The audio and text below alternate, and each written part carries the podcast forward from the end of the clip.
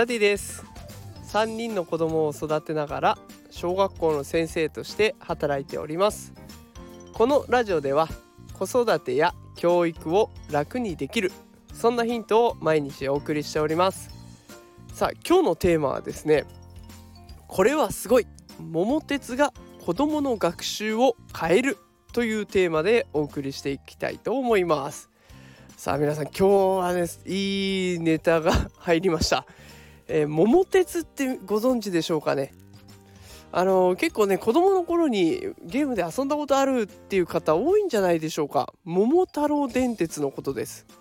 でこの桃鉄っていうのはですね、まあ、簡単にゲームの内容をざっくり説明しますとプレイヤーが鉄道会社の社長となってすごろくで相手と競っていくっていうゲームなんですね。で目的地が日本全国だったりバージョンによっては世界まで行けてね。でそこで一番最初にすごろくでゴールするとたくさんのお金をもらえて。でしかも途中途中ね駅に泊まると物件が買えたりとかっていうので。でそこの物件が最終的に、利益が返ってきて最終的な資産のランキングで1位2位3位4位と決まっていくみたいなすごろくとあとは資産運用と、えー、あとは地理にも強くなったりとかっていう結構夢のようなゲームがあるんですよ。でこのゲームがですねなんと教育版としてリリースされることが決まりました。でこれ来年リリースされることが決まっているんですけれどもなんと私ですねその桃太郎電鉄教育祭りということでその教育版のデモプレイを見たりとかあと開発者の方の思いを聞いたりするっていうイベントに参加することができましたので今日はねそこで分かったことを報告させていただこうかなと思っております。でこの教育版結構熱いことになってます。この教育版はですねゲーム版とは違って教育現場で使えるような工夫が3つされております、えー、この工夫についてね少しずつ解説していきたいなと思うんです。この工夫3つ先にじゃああのどんなものがあるのか紹介しますね。まずは時間設定。続いてトラブル要素を削る。それから学習要素が盛りだくさん。この3つの工夫があるんですね。1個ずつ解説をしていきます。まずは時間設定についてです。え教育版では学校の授業とかあとは家庭学習で短時間でできることを想定して作られてるんです。ゲーム版だとねあの長いと99年やるみたいなことができるんですね。99年ってどういうことかっていうと1回サイコロを振ると1ヶ月経過するっていうカウントになってるんです。だから12回サイコロを振るとそれで1年が経つと。でそれをこう友達とみんなで順番こに振っていってやっていく99年やったことはありませんけどやったら相当な時間がかかっちゃうんですね。でそれを学校とかあとは宿題でそんなことされたらたまったもんじゃないですよね。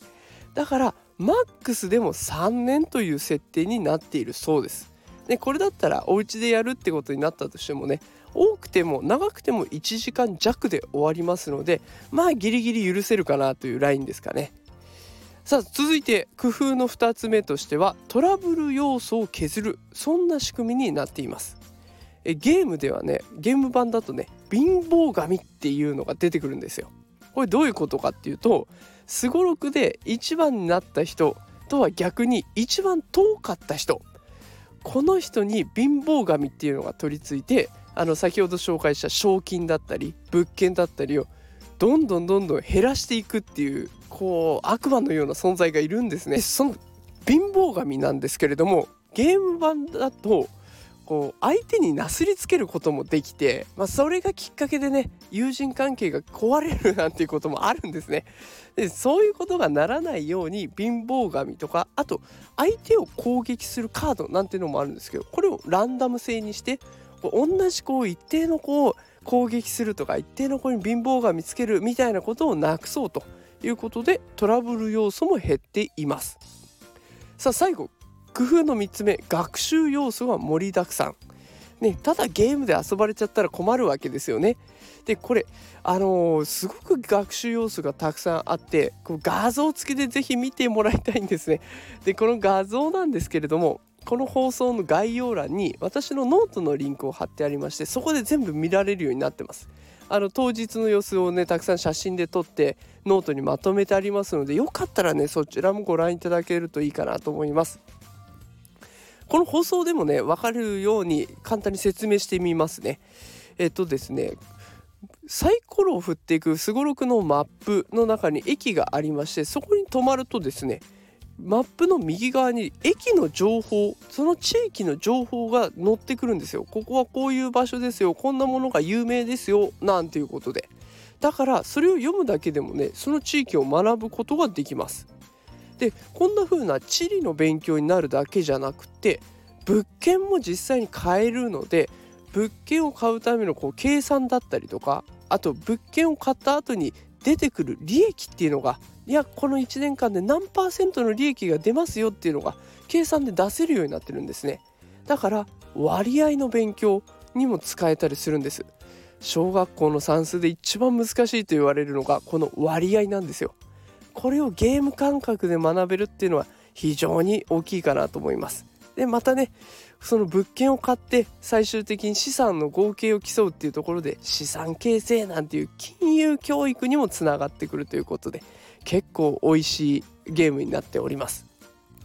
でこのねイベントの時に出てきた方の登壇者の中にもねいろいろな方がいらっしゃいましてインフルエンサーの方税理士さんがいたりとかあと育休中の学校の先生がいたりとかねすごく面白かったです。でこの人の話がねやっぱり子育て世代としては結構刺さって実際にその育休中の方は先に娘さんにプレイさせたそうなんですよ小学校4年生の娘さんに。でこれどんなこいいことがあったかっていうと最初に言ってたのは依存しなかったっていうことを言ってたんです。やっぱりマックス3年でできた短くてできたっていうところで、まあ、ちょっとずつやってもう一回やりたいって言ってもじゃあ次は1年に限定しようぜっていうふうに約束ができればそこまで長いことやらないで済んだと。で依存しないにもかかわらずずっとブツブツ独り言言ってるらしいんですよ。でその独り言が常に勉強に向かっているこの地理の情報だったり算数の計算をブツブツつぶやいてたりとかっていうことでこの依存しないでしかも勉強にもなるっていうこの仕組みは素晴らしかったという話を聞いてああなるほどなっていう感じです。でそれだけじゃなくてやっぱりどうしてもゲームだから勝ち負けは出てくるんですよ。ただこれも3年っていう時間設定が絶妙で自分のイライラをコントロールできるぐらいのちょうどいい長さらしいんですね。もうちょっと長かったらもう私これやらないって投げ出しちゃいそうな年数なんだけど3年だったらまだ許せると、これぐらいだったらしょうがないか。次もやる時に頑張ればいいかって。絶妙な長さだからこれも良かったっていう話が出てきました。あなるほどな。家でも使えるんだなっていうのがこれで分かってきました。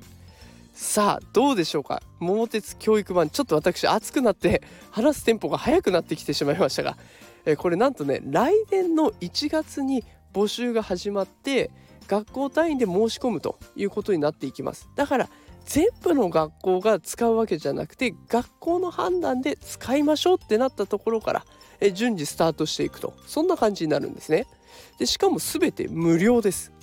だから早ければね2月3月あたりからあなたのお子さんの通う学校でもこの桃鉄教育版が正式に始まってでこれ学校で配られてるタブレットでできるんですよ。だからお家でタブレットで桃鉄をやるなんていうことがあるかもしれません。でこれあの実際始めるとねなんで学校でゲームなんてやらせんのよって思う方もいっぱいいらっしゃると思うんですけれどもこれ学習要素かなり高いです。だからゲームなんてって車に構えずにいいいのもらってきたわね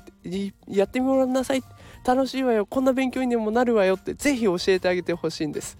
ということで今日はね桃鉄教育版についてちょっと熱く語ってしまいましたがこれで子供が勉強って面白いねって言ってくれるかなと思うんです。私はこれをねあの学校の中でも広めていって申し込みまでこぎつけて是非今受け持ってるクラスそれから学年学校全体に広めていきたいなと思っております。是非ねあのこれを聞きのあなたもお子さんがもし桃鉄やり始めたらあこんな風に使ってましたよとかこんなこと言ってますよなんてことコメントで教えていただけたら嬉しいです。来年1月か2月か3月かその辺りから順次スタートしていくことになると思いますので、えー、ぜひ楽しみにお待ちいただければと思います。ということで今日は桃鉄教育版について紹介をさせていただきました、えー、このようにね、あのー、教育とか子育ての最先端の情報これからも発信していきますのでよかったらこれからも聞いてください、えー、よければフォローしていただけると嬉しいです。それではまた明日お会いしましょう。さようなら。